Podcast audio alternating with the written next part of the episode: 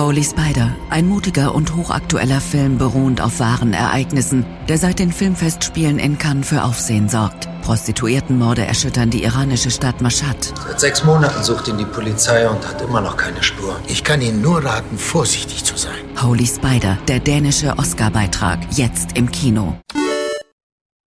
Prinz Oberin und die kleine Lady Mormont haben sich in der Fantasy-Welt geirrt und bekämpfen jetzt keine weißen Wanderer, sondern fiese Pilzmonster. Oder sind sie vielleicht doch in der oder in einer der besten Videospieladaptionen aller Zeiten gelandet? Das klären wir jetzt hier bei Bada Binge.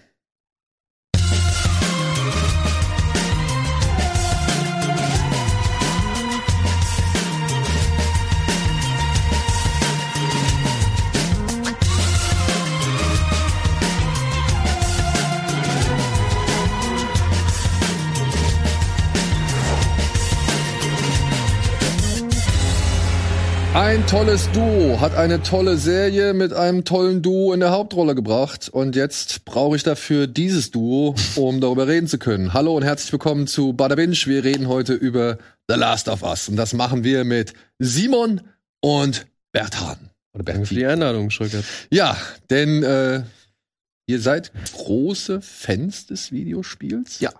Ja? Hast du mein Tattoo gesehen? Ja, ich, ey, ich Entschuldigung, aber ich musste ja einmal die Frage stellen, ja. damit du dein Tattoo, Tattoo, auch richtig präsentieren kannst. Deswegen hast du es ja, Ich hab's ja schon mehrfach gemacht. Ja, für diejenigen, die es nicht wissen oder noch nicht wissen, es stammt aus dem zweiten Teil von ja. The Last of Us. Es ich ist, weiß gar nicht, äh, ob ich das irgendwie in die Kamera gut präsentiere. Ja, da. Ich find's aber gut, weil man es nicht direkt mit uh, The Last of Us verbindet. Wenn du jetzt die, das Firefly-Logo oder so hättest, dann wäre es vielleicht kitschiger, sag ich mal. Ja. Und um auch nicht weiter darauf einzugehen, es stammt auf jeden Fall vom Unterarm einer Hauptfigur. So viel sei schon gesagt, weil es kann ja sein, dass ihr Last of Us 2 noch nicht gespielt habt und noch nie auch den ersten gespielt habt. Und das ist unser kleines Dilemma, was wir heute irgendwie mhm. haben. Denn wir müssen ja natürlich sowohl die einen dafür begeistern, als irgendwie auch die anderen dafür begeistern. Denn man darf sich zum einen fragen, was sehe ich was Neues? Und man darf sich zum anderen fragen, ja, wieso soll ich mir das eigentlich angucken, wenn ich schon alles weiß? So, wenn, wenn ja, ich schon weiß, worauf es hinausläuft. Aber mich würde erstmal interessieren, wie seht ihr denn das? Ich meine, wir haben mit Game of Thrones, jetzt nur mal so als Beispiel, eine Fantasy-Serie bekommen, die hatte niemand, also die hatte man nicht unbedingt so wirklich auf der breiten Uhr oder auf der großen Uhr, aber man hat ja vielleicht hier und da schon mal gehört, ah, da gibt's eine Fantasy-Romanreihe Game of Thrones. So. Und da ist Potenzial vorhanden, wenn man daraus eine Serie macht, dann sind auch, sag ich mal, genug Leute interessiert. Herr der Ringe, noch besseres Beispiel. Mhm. Ja. Und jetzt kommt aber jemand daher und nach all diesen Vorlagen, die schon abgegrast worden sind und wahrscheinlich auch in weiter Zukunft noch abgegrast werden, kommt aber jetzt äh, eine, eine Adaption daher und sagt, ey, wir möchten Last of Us verfilmen. Jetzt wissen wir, das Spiel hat schon eine Menge Umsatz gemacht, beziehungsweise eine Menge Exemplare verkauft. Ich glaube, sie, über sieben Millionen, wenn ich es richtig in Erinnerung mhm. habe. So seit dem Jahr 2013, in dem es erschienen ist. Aber ist das wirklich so eine Vorlage, die vielversprechend ist, um sie als Serie zu bringen? Also, was sagt ihr dazu? Gerne du, Simon. Ich, ich würde, nachdem du mir gerade erzählt hast, dass du deine, was war es, Abschlussarbeit darüber geschrieben hast? Ich habe meine Massearbeit. Und die Massearbeit, dachte du, okay, eigentlich solltest du zu allem was sagen, weil Nein, mich deine Meinung dadurch wirklich sehr interessiert. Äh, ähm, Deswegen fang du gerne an. Okay, also ich würde auf jeden Fall sagen, dass das schon eine serielle Adaption oder grundsätzlich eine filmische Adaption verdient hat, weil The Last of Us hat ja 2013 eigentlich so den Leuten die Augen geöffnet. Ich weiß noch ganz genau, wie ich mit meinem Vater im Auto saß, eins live äh, in NRW. Und die haben auch so viel Berichterstattung über dieses Spiel gemacht, weil die Leute gerafft haben, ey Leute, Videospiele können auch krass cineastisch sein. Die können bewegende Geschichten erzählen. Und früher war es ja gefühlt dieses so, yo, wir haben Lara Croft mit ihren eckigen, ne? Ah, jetzt, pass auf, ich, ich will nicht wirklich, ich will nicht gegen argumentieren, ne? Weil es immer, jetzt nicht muss man jetzt so ein bisschen äh, nachbohren, weil eins Live ist natürlich auch der Jugendsender in NRW nee, so, ne? Also, wenn es in WDR 2 genannt wird, dann sage ich, okay, weißt aber du, also ist schon Feuilleton mit Material, Last of Us, glaube ich. Ja, ja, auf Oder jeden Fall. Schon sagen, aber genau, das, das, das, darauf will ich ja hinaus. Also, ja. dass es bei eins Live irgendwie Thema ist, wundert mich jetzt nicht. Mhm. So, das ist aber dann halt auch beim WDR, beim ZDF, ja. ARD, Dreisat, was weiß ich, dass es da halt stattfindet. Aber dann sind wir auch nur beim Fernsehen. Da müssen wir halt mal gucken, gibt es Leute, die überhaupt irgendwie vielleicht auch gar nicht sich so sehr da im Fernsehen irgendwie informieren, sondern nur abseits davon. kriegen die das auch alles mit? Ja. Ist das eine Popkulturmarke, die so stark ist, dass sie jetzt halt wirklich, und sie war, sie hat viel Geld gekostet, ne? Also das muss man ja auch sagen, dass sich das jetzt hier als Vorlage eignet. Oder holt man damit halt nur die Gamer ab, die man ohnehin vielleicht auf der sicheren Seite also, hat? Also ich finde, sowas wie Endzeit geht immer. Zombies, jetzt mal im größeren, ferneren Sinne, es sind keine Zombies, ich weiß, aber das Verhalten könnte man ein bisschen äh, vergleichen, gehen auch immer habe ich das Gefühl, so in der Popkultur. Und äh, ich glaube schon, dass Games ähm, und das im Besondere da auch ein ganz starkes Zugpferd sein kann, um eine Serie auch bei Leuten, die die Spiele nicht kennen, bekannt zu machen. Ob das Spiel jetzt äh, eine besonders gute Story hat, möchte ich jetzt erstmal gar nicht so behaupten, weil das Spiel ist eigentlich, hat halt eine okaye Story so für ein, für, für ein Spiel, ähm, hat aber auch tolles Gameplay, aber es ist, letztendlich sind es die ganzen Gewerke, die da irgendwie zusammenpassen, die das zu so einem besonderen Erlebnis machen. Und natürlich, dass man sich bei Teil 2 dann auch noch mal wirklich was überlegt hat, was, was einen auch mitnimmt als Spieler, ne? selbst wenn man viele Sachen schon gesehen hat. Aber ähm, in, die Story ist meiner Ansicht nach, da bin ich ganz, also meiner ganz persönlichen Art, also nicht so krass, dass man die jetzt unbedingt als Serie umsetzen muss. Aber die Beziehung ja. zwischen äh, Ellie und Joel und auch wie die einzelnen Fraktionen aufgebaut werden, das ist schon irgendwie etwas, was man ähm, was man gut in einer Serie beleuchten kann mit guten Schauspielern. Und genau das ist ja hier passiert. Und rein vom visuellen her muss man ja noch hinzufügen, ja. ist dieses Spiel ja schon von vornherein sehr cineastisch. Also es fühlt sich ja schon genau. an, fast wie ein spielbarer Film. Es gibt Szenen, die wirklich eins zu eins an das Spiel ja. erinnern. Und das, ja. da freue ich mich auch. Nicht nur, weil jetzt irgendwie, nicht weil dann eine Szene eins zu eins nachgestellt wird, sondern weil man das Gefühl kriegt, wie es ist, das Spiel zu spielen. Ja, äh, aber äh, ein bisschen, äh, ein bisschen Nostalgie, aber es ist halt auch einfach äh, gutes, es war schon im, im Spiel eine gute Kameraeinstellung, gutes äh, cineastisches Directing. Ja, also ihr sagt, sowohl der popkulturelle Appeal als auch die Vorlage an sich sind eine dankbare Quelle, um daraus eine Serie oder ja. vielleicht auch einen Film zu machen. Ja, eben. Beziehungsweise wollen wir jetzt klären, ob es besser war, das Ganze als Serie zu machen oder eben hätte nicht auch ein Film gereicht. Ja, oder kriegen wir hier am Ende nur Walking Dead in Pilz? Stahl, steile These, da bin ich ja mal gespannt.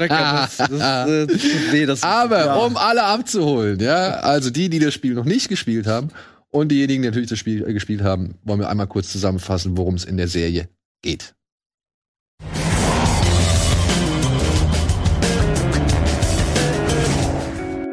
20 Jahre nachdem der Pilz Cordyceps die Menschheit befallen hat, ist von dieser nicht mehr viel übrig.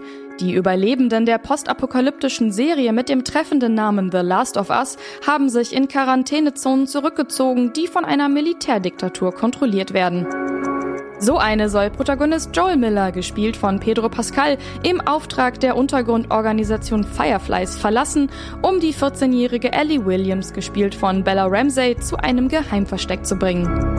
Der Weg dorthin führt den Schmuggler und seine Fracht durch verwüstete Großstädte, die beim kläglichen Versuch, die Ausbreitung einzudämmen, zerbombt wurden, und vorbei an gefährlichen Pilz-Mensch-Hybriden, die die beiden zu einem von ihnen machen möchten.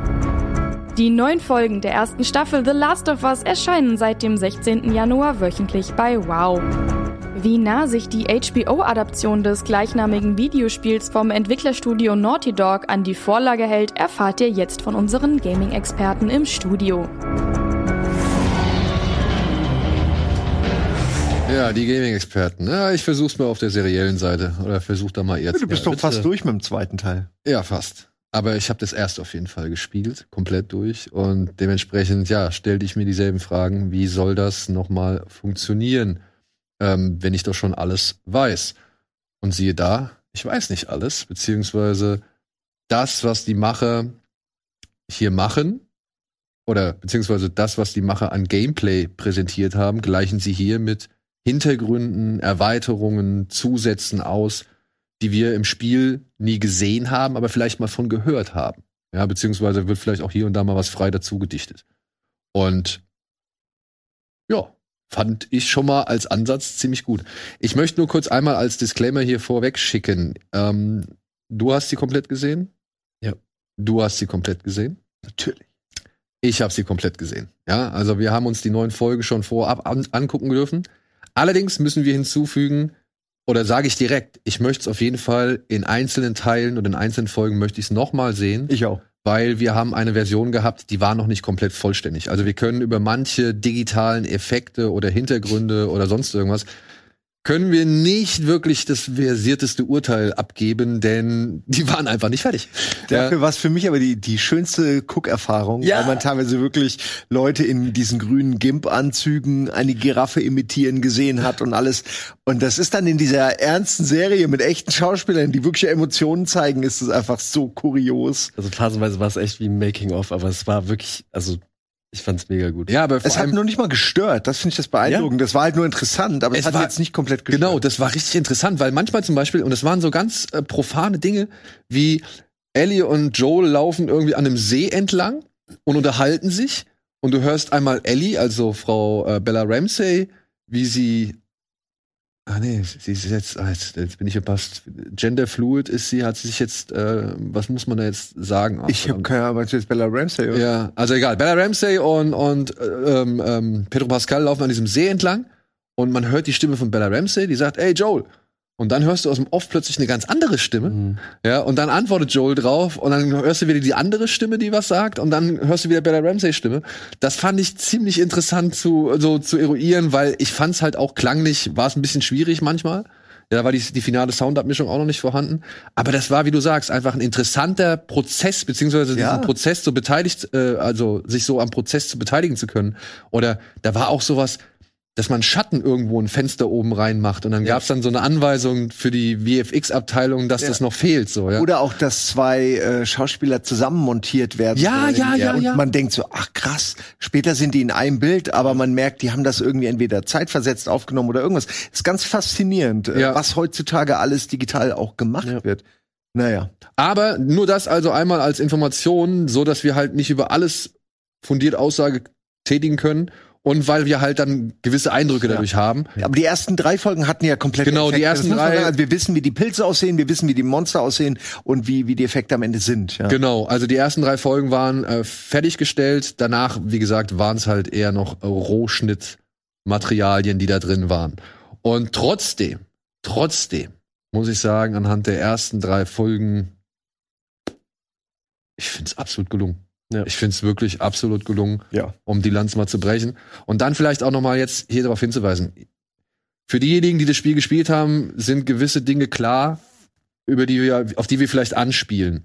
Wir wollen aber denjenigen, die das noch nicht gespielt haben, aber die sich wirklich die Serie anschauen sollten, ich glaube, da sind wir uns eine, alle einig, ähm, wollen wir natürlich nichts vorwegnehmen, nichts Entscheidendes. Wir werden, sage ich mal, uns hier und da über ein Ereignis zu Beginn des Spiels unterhalten. Ich glaube, das lassen wir einfach jetzt mal vollkommen so Ja. als Ereignis, das Ereignis stehen, weil dafür ist dieses Spiel auch mit berühmt. Ja. Ähm, aber wir versuchen natürlich jetzt, das ein wenig in den Hintergrund zu rücken oder halt nicht zu sehr darauf einzugehen. Und ansonsten gibt's gewisse Passagen, aber die kann man natürlich nicht eins zu eins auf das Spiel übersetzen, weil im Spiel sind zwischen einzelnen Passagen wahrscheinlich noch viel längere Passagen, in denen man einfach spielt und dadurch halt auch eine ganz andere, sag ich mal, Stimmung oder Empfindung hat, die während des Spielens entsteht. Also ich weiß nicht, wie das bei euch ist, das wollen wir auch dann jetzt quasi besprechen. Aber ja, nur so, so viel von meiner Seite erstmal. Erste Folge, 80 Minuten lang, schon fast irgendwie ein richtiger Film.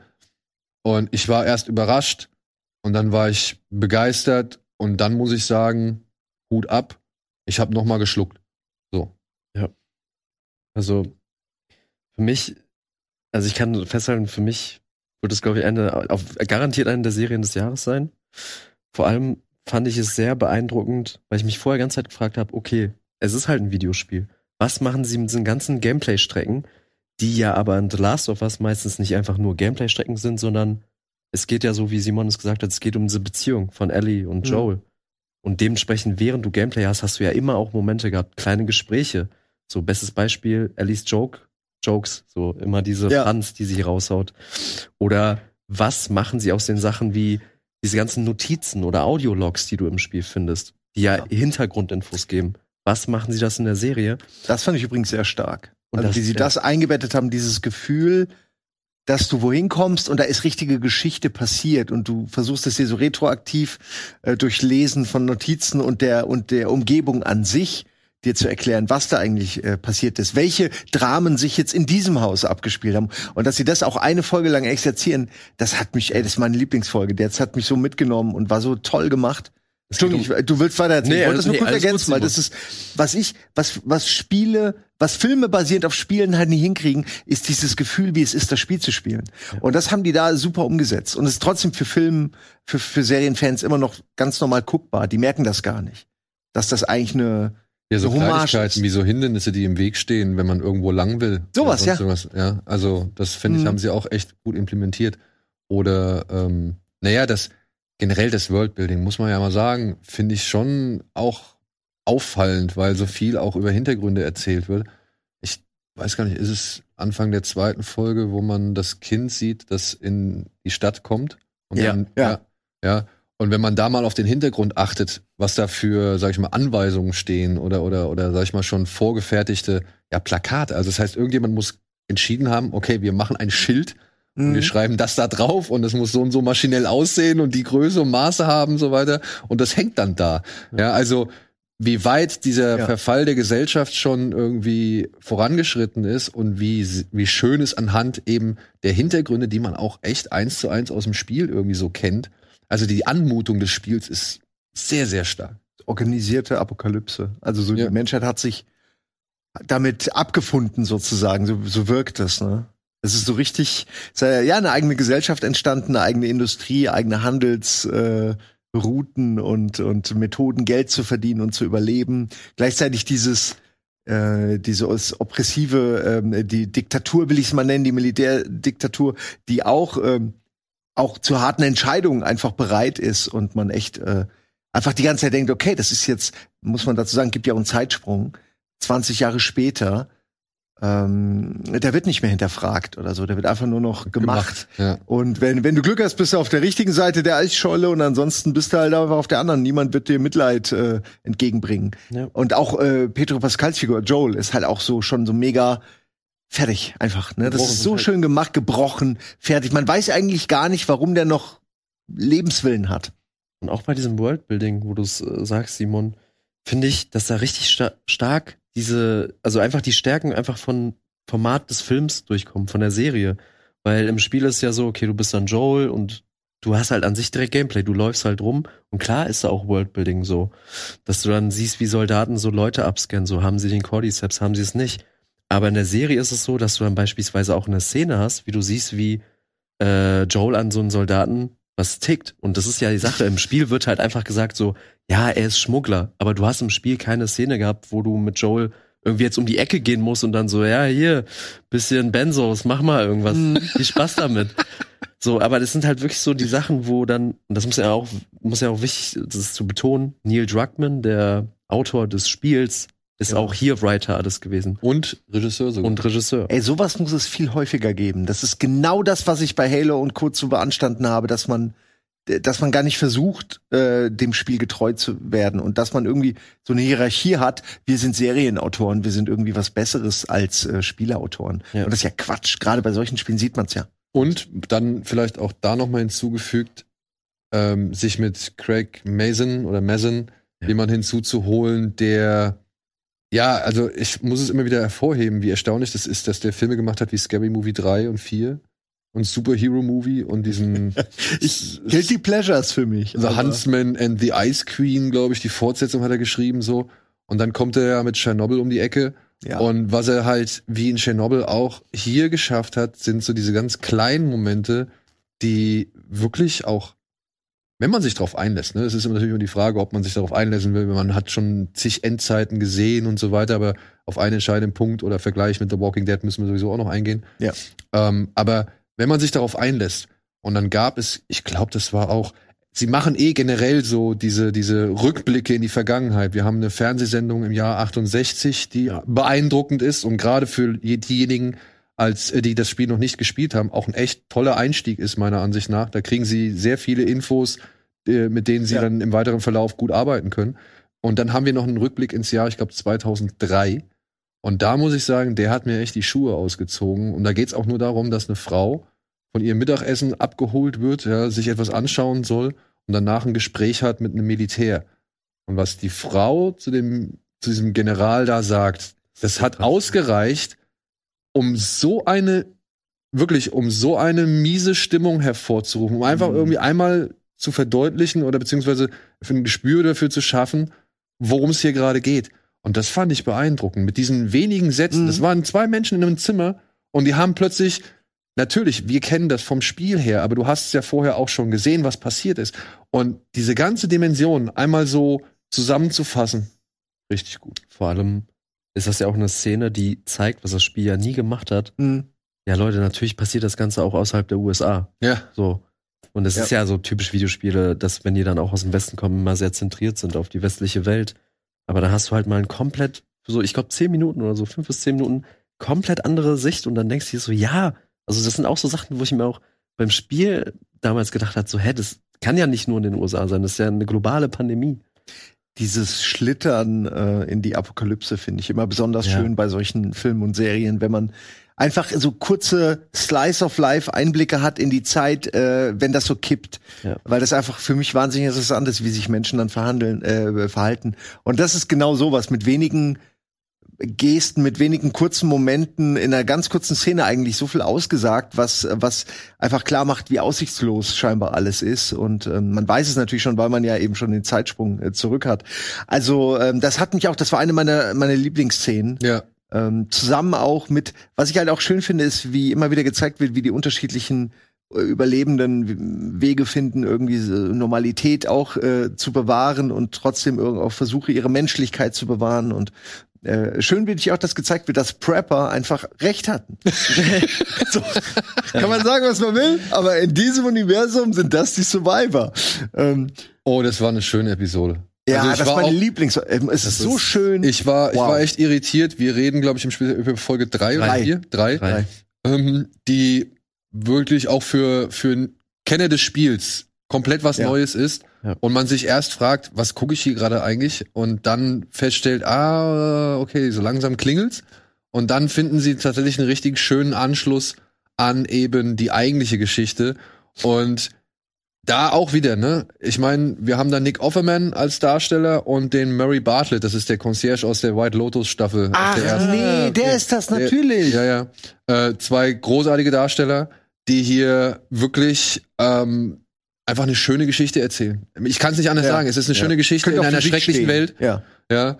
Und, und die dann auch von einem der Macher von ähm, It's a Sin, eine Serie, die ich sehr mochte aus England, über den, den, über das Aufkommen von AIDS in den 80ern, äh, der hat er inszeniert. Ähm, der wirklich, der das so mit so viel Feingefühl und so viel auch Zurückhaltung. Das fand ich das Schöne. Die Serie Ja. bewahrt immer eigentlich in vielen Momenten Zurückhaltung. Da wird nicht irgendwie die Tonspur. Und ich meine, natürlich haben wir die Gitarrenklänge, die wir aus den Spielen kennen. Ja, aber das, so. das will man. Aber das wird ist alles ja relativ dezent ausgespielt so und und ich fand halt die Serie halt oftmals einfach nur die beiden die Gespräche oder die Momente irgendwie stehen lassen, ohne das alles noch mal emotional durch Musik oder irgendwelche sphärischen Klänge oder so zu verstärken. Auch die Pop-Songs, also bei, bei Stranger Things oder so, hast du ja dann irgendwie, da wird das dann wirklich genau im richtigen Moment auch abgespielt. Da hast du es eher so äh, in den Credits oder in einem Moment, äh, wo halt wirklich ein Protagonist auch Kopfhörer aufhat oder so.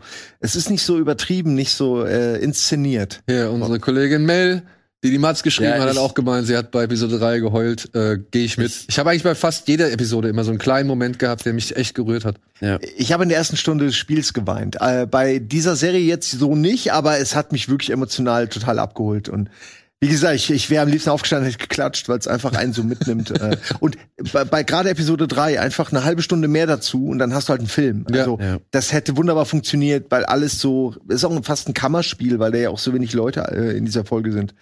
Ah, Vor allem ist es, finde ich, sehr erstaunlich von Seiten Neil Druckmann auch so, ey, ich habe damals, als ich das Spiel geschrieben habe, da einfach was liegen lassen.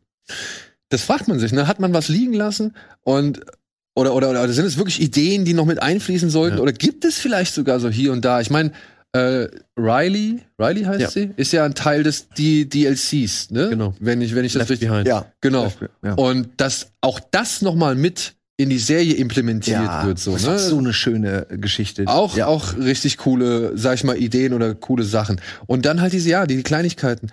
Ähm, das Pan, äh, Wortspiel, das Wortspielbuch, was sie halt ja im Spiel immer rausholt, wenn man sie einfach stehen lässt, so, dass das irgendwie eine tragende Rolle. Da gab es so einen tollen Moment, wenn sie und Joel irgendwie nebeneinander liegen und sie bringt halt wieder so ein Ding und und Petro Pascal muss erstmals so richtig lachen. Ja, Ey, und das meine ich. Das sind, das ist dann, glaube ich, in Folge 4 oder so. Und in Folge 5 kommt das und das. Und es gibt in jeder Folge so einen Moment, den fand ich einfach wirklich entweder süß oder rührend oder irgendwie einfach, ja, das ist so, so angenehm eben nicht das, was so viele andere Endzeitserien machen, nämlich immer so das Schreckliche hervorstellen, ja. Ähm, das, das gab's bei The Last of Us auch, gerade wenn man verreckt ist, was man ja sehr oft ist teilweise, äh, wenn dann irgendwie Ellie auseinandergepflückt worden ist und so ein Klicker ankam und dir die Kehle rausgerissen hat oder sonst irgendwas. Das sah ja immer schrecklich aus. Ja. Wir wissen, es war zu dem Zweck da, um noch mehr mit diesen Figuren zu bonden und irgendwie, ja, sich mehr für sie zu investieren.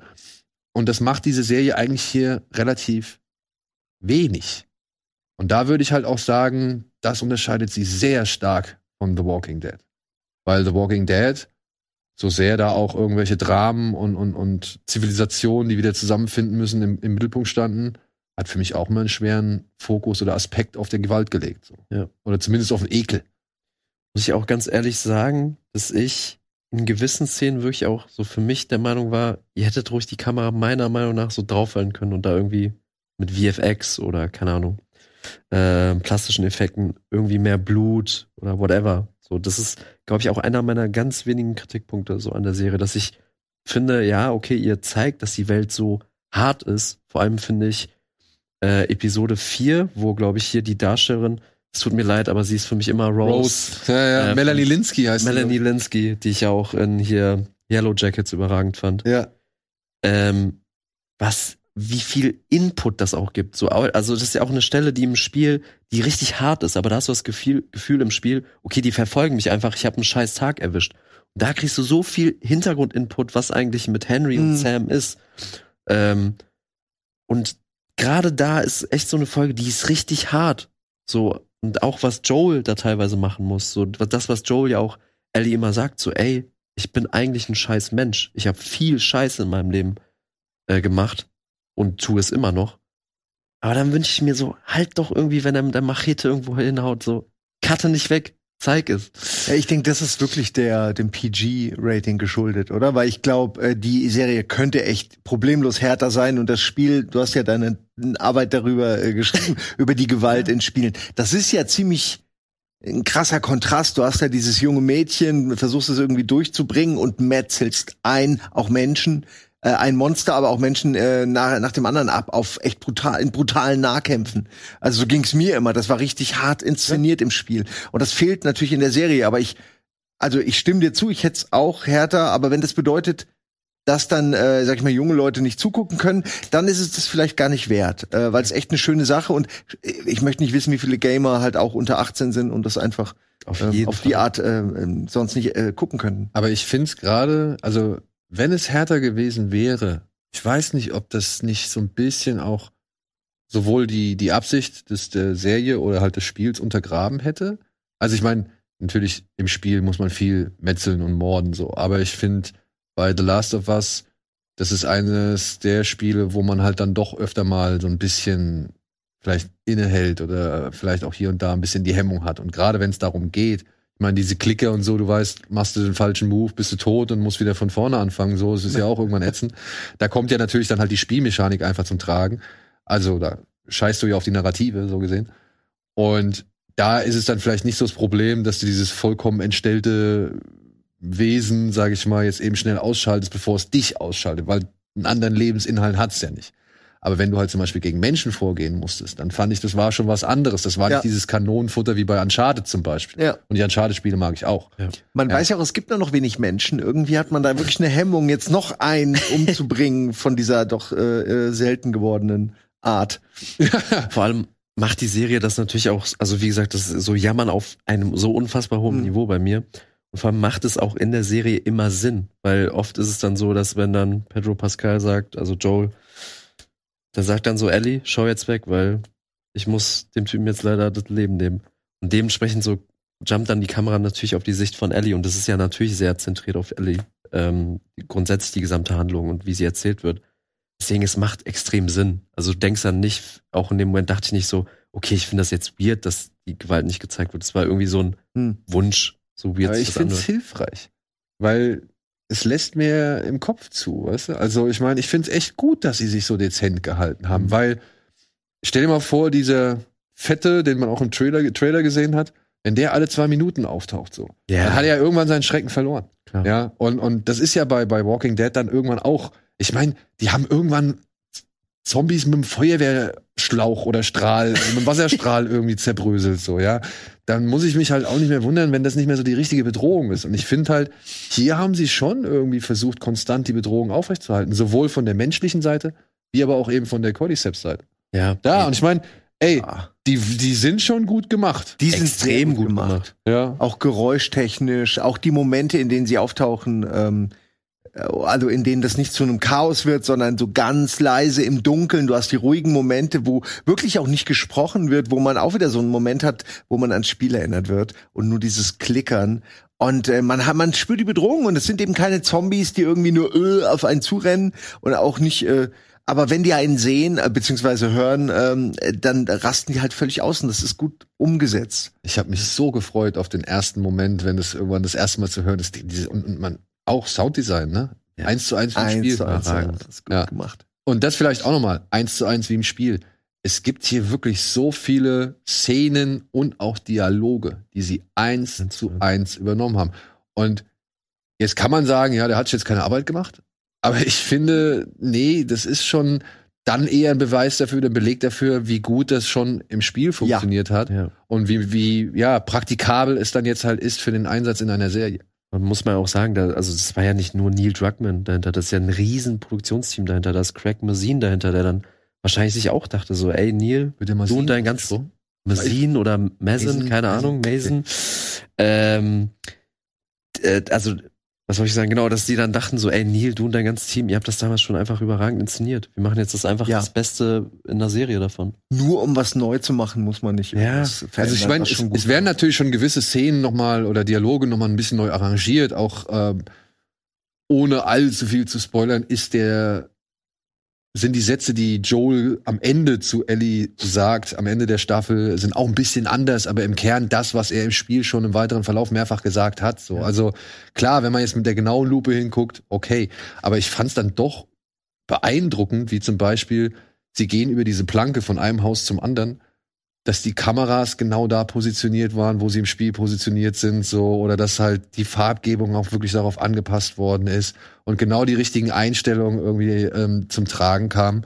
Und das kommt mir nicht wie eine Kopie einfach nur rüber oder so. Also das, oder das, das, das fühlt sich für mich nicht abgenutzt an, sondern ich bin eigentlich eher beeindruckt, wie akkurat sie das machen, weil sie dann, und das ist zwangsläufig, im nächsten Moment wieder mit irgendwas anderem kommen, was ich halt vorher noch nicht gesehen habe. Und selbst wenn sie mit etwas kommen, was man weiß, wie zum Beispiel so in der ersten Episode, was alles da am Start ist, ne, anhand des, des Spiels, es sieht Hammer aus. Also diese, so dieser One-Shot, den sie halt aus dem Spiel übernommen haben, aus, der inneren, aus dem Inneren eines Autos heraus, Beste, was ich seit langer Zeit im Ja. Bereich Serie gesehen habe. Was ich euch, also vor allem Simon fragen wollte, aber vielleicht auch dich, Schröckert, hast du das erste Resident Evil gespielt? Das allererste. Ja, das allererste. ja, ja. ja. Der erste Encounter von Sarah am Anfang. Ja, War du das meinst ein- Jill oder, oder, oder du meinst jetzt dieser Zombie, der sich so rumdreht. Genau. Was meinst du? Ja. Ich habe das irgendwie als Hommage an Resident Evil 1 gewertet, ein bisschen. Wie siehst Äh, du das? Also welche Szene meinst du jetzt genau? Wo sie in das Haus der Nachbarn reingeht. Wo die alte Dame, ja. Also da hat, das hat mich Ach sehr krass an so, Resident Evil 1 erinnert. Moment.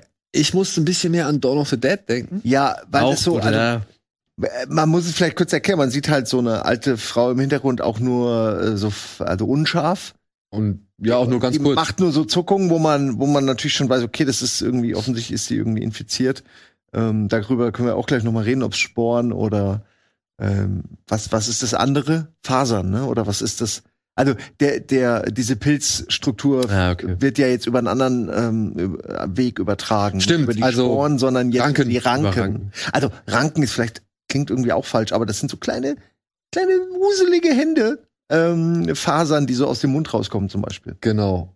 Und im Spiel musste man ja sehr oft auch an Passagen vorbei, nur mit einer Gasmaske, weil da eben Ja. die Luft dementsprechend von Sporen verseucht war oder so reichhaltig war, dass man sich sofort in einen, ja, Pilzmensch verwandelt hätte. Es führt halt dazu, dass man jetzt dieses Beißen als Mittel der Übertragung nimmt, weil eben da diese Viecher sind. Es gibt auch andere Übertragungswege, nehme ich an, aber das ist auf jeden Fall der markanteste. Ähm, und es gibt die Möglichkeit, und das weiß ich noch nicht, wie ich das finde, bisher fand ich es okay, dass dieser Pilz, der ja die ganze Welt mehr oder weniger auch überzieht unter der Erde, dass der registriert, was die, was seine, was seine Sporenausleger auf der Oberfläche quasi machen. Also es klingt jetzt ein bisschen komplizierter als Ja. es ist. Sobald halt quasi irgendwo jemand getötet wird, ein, eins von diesen Pilzmonstern, dann kann das der Mutterpilz, nenne ich ihn mal, wahrnehmen. Das wird einmal zumindest benutzt, um so eine Alarmsituation der Monster ist hervorzurufen. quasi eine biologische Matrix und das sind ihre Agent Smiths.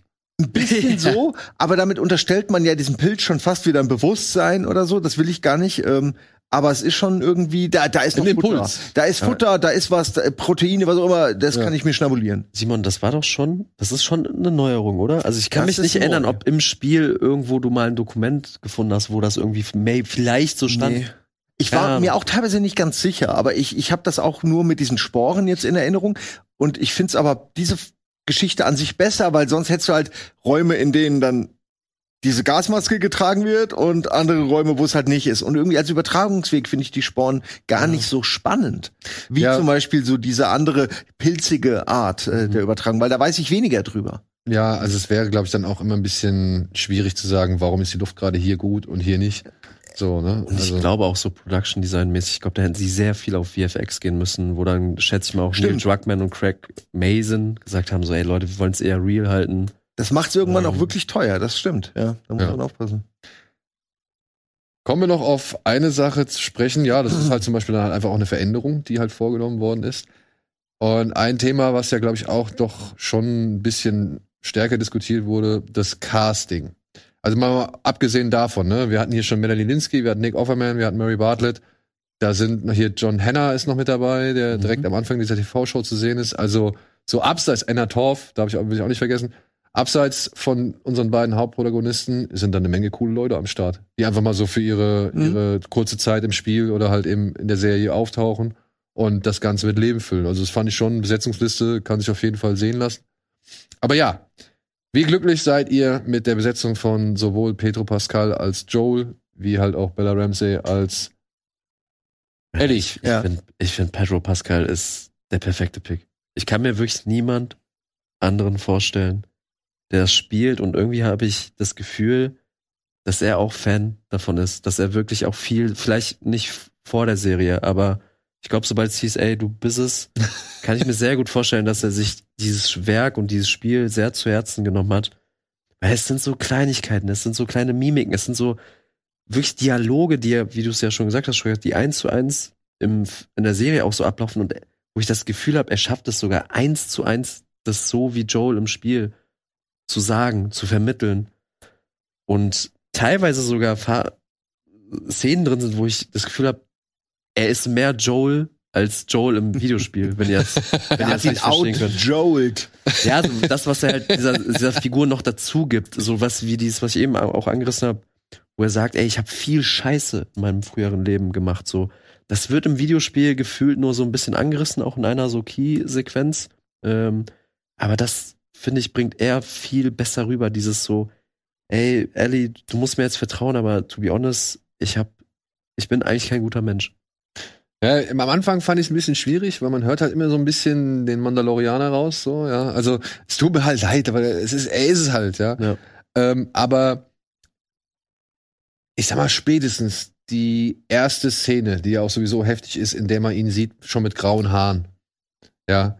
Und dann sitzt er irgendwann, glaube ich, neben Anna Torf an so einem Tisch mit der Jacke an und irgendwie so seinem Hemd drunter. Und da muss ich auch sagen, da war es dann für mich spätestens da, habe ich gesagt, ja, das passt schon alles ganz gut.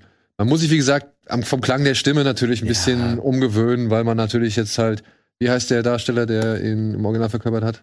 Äh, Oh ja. das gut. war, das war nicht Troy Baker oder war es Troy Baker? Nee. Ich kann leider, ich kann es nicht sagen. Weiß es nicht. Ich weiß, es sind ja Mo, ich weiß es nicht. Ich würde jetzt sagen Troy Baker, aber ich, wahrscheinlich ist es falsch. Aber haut's gerne in die Kommentare. ja, also sagt, wie dumm, Das ist gut, wie das dumm, auch- wie Nein, dumm Berti ja. ist, weil er seine Masterarbeit drüber geschrieben hat. Aber Ja, schreibt das Namen- ruhig. Hauptsache, ihr schreibt was. ja, äh, auf jeden Fall, es war halt so sprachlich ein bisschen eine Umstellung, aber ich finde, er macht's halt wirklich gut und es sind tolle Momente dabei, auch gerade ja, ikonische Sätze aus der Spielvorlage, ähm, die, die hatte dann auch echt, wie du schon gesagt hast, mit der richtigen Intonation oder mit dem richtigen Gefühl rübergebracht. Ja, also bin ich auch zufrieden mit. Du? Du glaube ich nicht. Ich- Troy Baker. Troy Baker. Ah, hatte okay. recht. Troy Baker ist der Original-Schauspieler hinter der Maske, hinter der Textur des Joel. Ja, ähm, ich hatte am Anfang echt meine Probleme, nicht weil ich äh, Pedro Pascal nicht mag. Natürlich finde ich ihn super und freue mich auch tierisch für ihn und noch mehr jetzt, wo es funktioniert hat. Aber ich war am Anfang echt skeptisch, weil er dann doch ein bisschen ein weicheres Gesicht hat, weichere Züge. Ich, ich weiß, dass er kein Bart sich stehen lassen kann, wie man ja auch sieht. Das ist jetzt kein Bartshaming. Nur äh, man hat halt diesen Rauschebart fast schon irgendwie, ne? Dieses kantige, bürstige hat man irgendwie äh, vor Augen. Aber um auch da zu sagen, das, was ihr alle schon gespiegelt habt, auch um, um das auch nochmal zu sagen, ähm, das ist einfach so gut gemacht von ihm. Und äh, teilweise äh, habe ich dann auch gar nicht mehr den alten Joel gesehen, sondern äh, wirklich ähm, Ja, ne? äh, das als als äh, seine Rolle wahrgenommen. Und das äh, schon, bedeutet schon was, weil ich ja auch wie viel Stunden, 60 Stunden oder so, auch mit mit dieser virtuellen Figur verbracht habe und es schon schwer ist, da anzuknüpfen. Und ich meine, das spricht ja für ihn nicht nur, dass er das jetzt schafft, sondern dass auch in Mandalorian ohne Gesicht so markant ist, dass du ihn trotzdem jetzt davon schwer trennen kannst. Das ist ja eigentlich ein Zeichen, wie gut er eigentlich äh, auch Ja. seine Stimme unter Kontrolle hat. Also ich bin äh, auch sehr begeistert. Ich nehme an, wir kommen jetzt zur Darstellerin von Ellie, Ja. wo ich echt mehr Probleme habe, da reinzukommen. Ja. Und ich finde immer noch, die sieht aus wie Abby. Die sieht aus wie Abby. Jetzt, das ist eigentlich fast schon zu, zu weich gewaschen, gerade das Bild links. Die hat äh, Gesichtszüge, wo sie, auch wenn sie wütend ist, was sie ja häufig ist in den ersten Folgen, oder zickig, dann erinnert sie mich an Abby, was eine Figur ist, die erst in Teil 2 relevant wird. Und ich dachte so am Anfang, ja geil, da haben sie ja die perfekte Schauspielerin für Abby entdeckt. Und dann äh, stellt sich raus, ach nee, das ist ja Ellie. Und äh, dann wurde das für mich so ein bisschen schwieriger, muss ich sagen. Ich meine, hier, wenn ich das jetzt so sehe, muss ich sagen, okay, ist jetzt auch egal. Also sie sieht schon ein bisschen so aus, aber ich finde auch ihr Verhalten ist mehr so ein bisschen, wie ich das von äh, Abby erwartet hätte. Das ist jetzt für die, die es halt nicht kennen, wahrscheinlich nutzlos, aber ähm, ich, ich hatte Probleme, da reinzukommen. Und ich finde aber, sie, sie ist in diese Rolle reingewachsen und sie wird mir auch immer sympathischer. Aber sie ist gerade am Anfang bisschen zu zickig. Da möchte ich kurz bevor ihr eure Meinung sagt, ich weiß, im Original ist es auch, aber ihr wurde zum Beispiel, also der Schauspielerin wurde gesagt, sie soll das Spiel nicht spielen. Und da bin ich mir immer noch nicht sicher, ob, ob das eine gute Entscheidung war. Weil ich finde, dass gerade das Mhm. ihr geschadet hat, dass sie nicht weiß, wie die, wie das Original klingt. Und Weiß ich nicht. Also ich glaube, ich verstehe die Absicht dahinter. Ja, ich, äh, das verstehe ich auch. Aber Weil sie ist ja schon fremd von Ellie, so, ne? Also, sind wir ehrlich, damals hat jeder gesagt, Elliot Page wäre der Ja, ideale Kandidat, um eben halt Ellie zu spielen. Und ähm, wenn man jetzt sagt, oh nee, okay, geht halt jetzt nicht mehr so, also äh, ist auch vom Alter her meiner Ansicht nach Ja, nicht das- mehr machbar gewesen. das ist klar. Ja. Und man geht jetzt, sage ich mal, doch mit einer Entscheidung, wo man sagt, da ist schauspielerisches Talent, was ich nutzen möchte. Und ungeachtet der Tatsache, wie sehr sie jetzt meiner Vorlage irgendwie ähnelt. Und da muss ich sagen, bin ich fein mit. Und dann auch zu sagen, ja, schau dir nicht an, was wir im Spiel gemacht haben, weil ich möchte eigentlich, dass du an den Charakter natürlich rangehst, wie du dich verhalten würdest in dieser Endzeit. Ähm, dann finde ich das legitim. Und ich finde es, also ich finde auch, obwohl am Anfang, ne, natürlich soll die einmal auf den Sack gehen, so ist eine 14-Jährige. Ja, aber mit, manchmal, ja. mit, wo habe ich es irgendwo gelesen? Mit dem Mundwerk eines Seemanns oder mit dem Maul eines Seemanns oder irgendwie Ja, es sowas. passt natürlich zu äh, einem Menschen, der in dieser Welt, in dieser rauen Welt aufgewachsen ist. Ne? Also das muss man ja sagen. Es passt ja schon, dass, dass, da- dass da jemand ist, der sich äh, durchsetzen kann und vorlaut ist. Ne? Das also, oder? Ja, ja, nein, nein, nein, nein, nein. Nee, also äh, vollkommen, vollkommen. Wie gesagt, für mich war die Optik da weniger wichtig, als dass der Charakter irgendwie rüberkommt.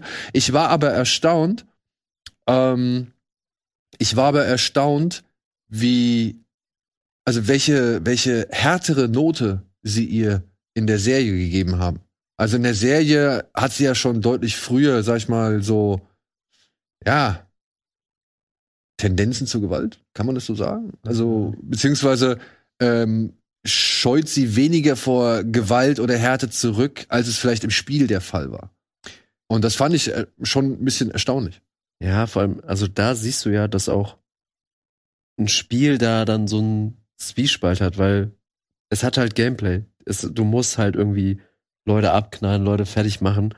Und das, da finde ich, kommt dann die Stärke der Serie zugute, weil die Serie muss jetzt nicht Gameplay reinhauen. Die muss jetzt nicht sagen, okay, da kommen jetzt Raider und äh, äh, sie muss gegen die kämpfen. Ja, knallt sie halt ab. Und vor allem, es endet ja, ohne zu spoilern, am Ende in einem Konflikt mit einer gewissen Person, die es ja auch im Videospiel gibt.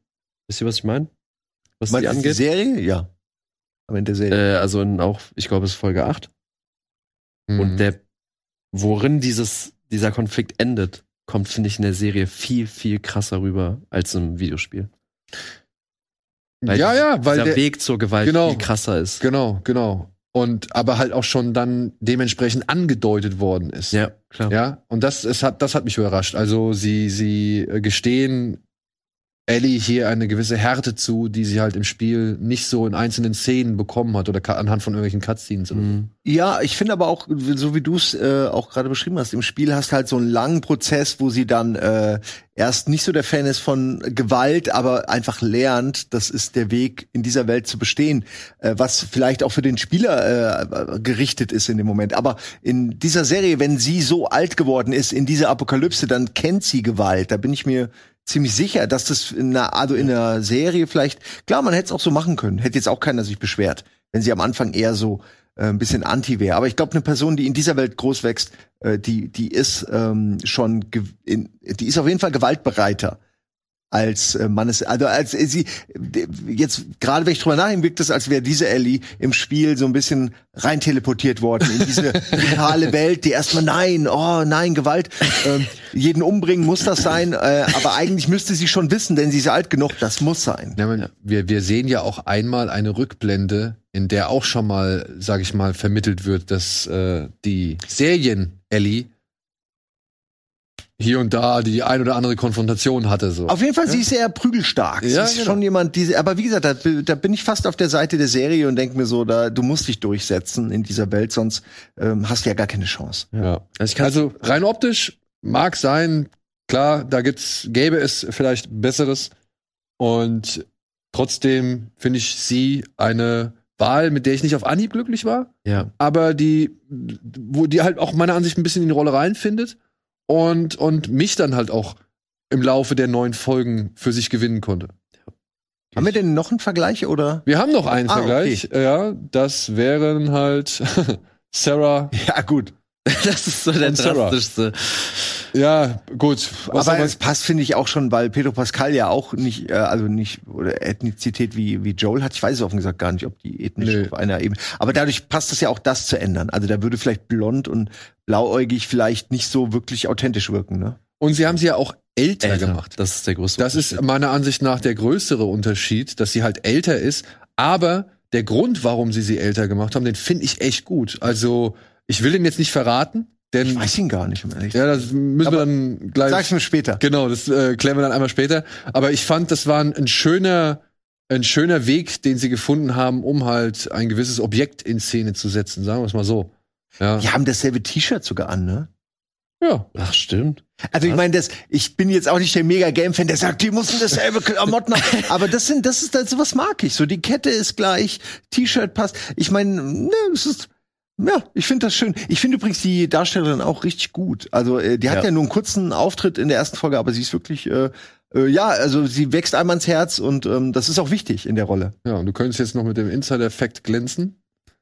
Dass es die Tochter von Sandy Newton ist. Das äh, ist die Tochter von Sandy Newton, die bei? Mission Impossible 2 das ist Love Interest von Ah, krass. Oh. oder bei Westworld eben diesen Androiden, die die Okay. Mutter, die immer ihre Tochter sucht. Krass, ja, da, jetzt da sieht man tatsächlich eine Ähnlichkeit jetzt, wo Ja, du ja. sagst, ne? Klar. Ja, es liegt, es äh, liegt in der Familie, das Acting, würde ich sagen. Ja. Ja. Und die Gewalt. Jetzt noch mal ganz zum Schluss eine Sache oder ziemlich Ja, ich würde auch noch über ein, zwei Sachen schnell Ja. reden nachher. Ähm, ich muss aber sagen, das Problem ist halt, beim letztendlich, wenn ich fair bin, doch Ich weiß, worauf es hinausläuft. Ich kenne die Geschichte schon. Ich habe schon einmal mit diesen Figuren angebandelt. Und ich muss sagen, im Spiel war aber eben genau das, was hier halt fehlt, das Gameplay. Ja, an Klicker äh, vorbeizuschleichen oder mal einen Klicker irgendwie umzubringen, hier und da was zu basteln, da mal einen Floß rüberziehen und so weiter. Diese, diese ganze Zeit hat mir natürlich die beiden näher gebracht, weil jeder Tod war schmerzhaft, jede Attacke war irgendwie erschreckend und, und hier und da, wie wir schon besprochen haben, gab's Morde, die hätte ich eigentlich gar nicht erst begehen wollen, so, weißt du? Und das, das hat mich diese Figuren halt dann doch mehr annehmen lassen und näher ans Herz wachsen lassen. In der Serie fehlt das meiner Ansicht nach. Also ich hätte gern tatsächlich doch ein bisschen mehr Szenen mit Joel und Ellie verbracht, anstatt vielleicht eben diese anderen zu äh, Szenen zu sehen, die ich nicht kenne, ja, die sie halt neu hinzugefügt haben. Ich finde das gut, aber es war nicht unbedingt hilfreich, um mir das alles noch mal, also die beiden Figuren noch mal so sehr ans Herz wachsen zu lassen. Finde ich krass, weil mir hat's tatsächlich nicht gefehlt. Auch so Okay, diese nee, Sachen, wie, sie- wie so mit einem Floß so sie rumschieben, war ich so, Gott sei Dank habt ihr das nicht reingebracht. Nein, aber das hätte ich jetzt auch nicht, aber weißt du, was ich meine? Es sind so diese, auch diese, weil dann kommt sie ja mit dummen Sprüchen und so weiter Ja. und du, du, du, du verbringst einfach mehr Zeit mit diesen beiden Figuren und die hast du natürlich dann halt Klar. nicht hier in diesem, in dieser Serie, die auf, sag mal, roundabout neun Stunden begrenzt ist, so, ne? Und trotzdem, finde ich, machen die beiden Darsteller das echt gut, so, dass ich, dass ich sie annehme und auch das, was gezeigt wird, reicht, um die gesamte Stimmung Mhm. des Spiels aufzugreifen. Und wie gesagt, ich hatte fast in jeder Folge irgendwie einen Moment, der mich gerührt hat. Ich muss vielleicht nicht immer heulen, Ich hab, aber es gab eine Rolltreppenszene, No, die war das ist so auch toll. schön. Ja. da wo, wo ich auch gedacht habe, oh ja. Ey, Generell auch, ne, dass sie den DLC da noch mal eingebaut haben, das hat mich total überrascht, aber es passt doch so gut, weil es ja auch die einfach ein bisschen Ellie noch beleuchtet. Ja. Also deswegen äh, bleibe ich dabei. Es ist wirklich eine der besten Videospieladaptionen, die wir Ja. in der Ich jüngsten so Vergangenheit oder es beziehungsweise eine überhaupt gehabt haben. Also, als ich das auf Twitter gesagt habe, haben Leute auch Arcane noch mal reingebracht, wo mir jetzt ein bisschen der Zugang fehlt, aber Mir das auch. kann man auf jeden Fall auch Ja. erwähnen. Aber es Deswegen ist für mich auch mit die beste. Also, Also Arcane und das hier zeigen, es geht. ja. Ja. Ich möchte kurz noch eine Sache sagen, wenn es jetzt ein bisschen äh, aus, dem, aus dem Thema rausfährt, aber die äh, Kulisse, die äh, Klamotten, die Requisite, ich finde das alles super. Also Ja. selten, dass du auch das Gefühl hast, diese Kleidung haben sie, wo haben sie die her? Da haben sie die irgendwie, aber die sieht auch aus, als hätten die die 20 Jahre angehabt. Als würde, wäre einfach frische Kleidung eine echte schwierige Ressource, weil sich ja auch keiner in die Städte mehr traut und so.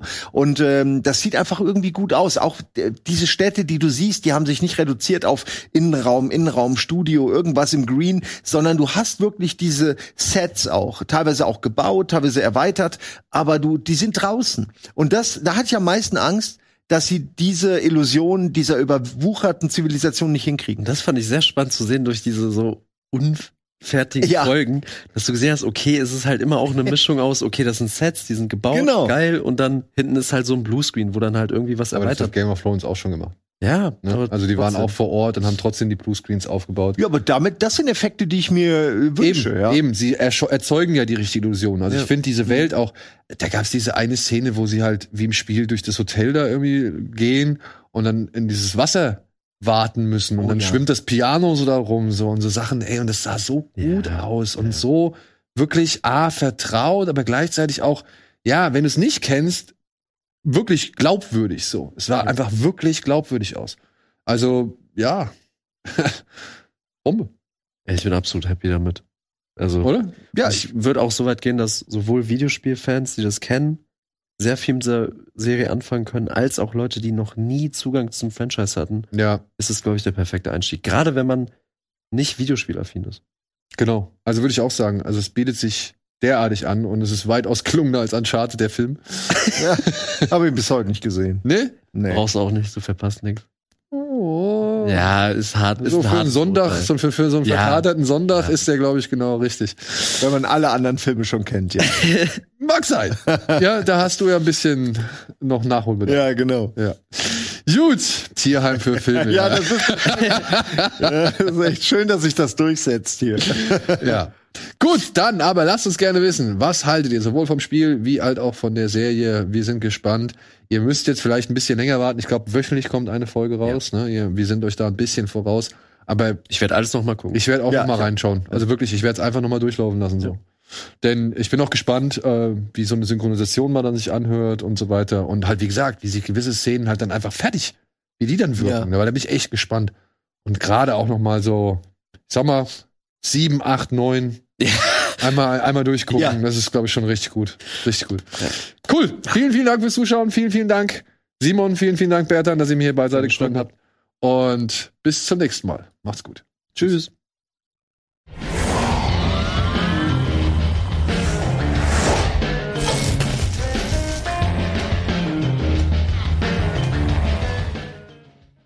Diese Sendung kannst du als Video schauen und als Podcast hören. Mehr dazu unter rbtv.to slash badabinch.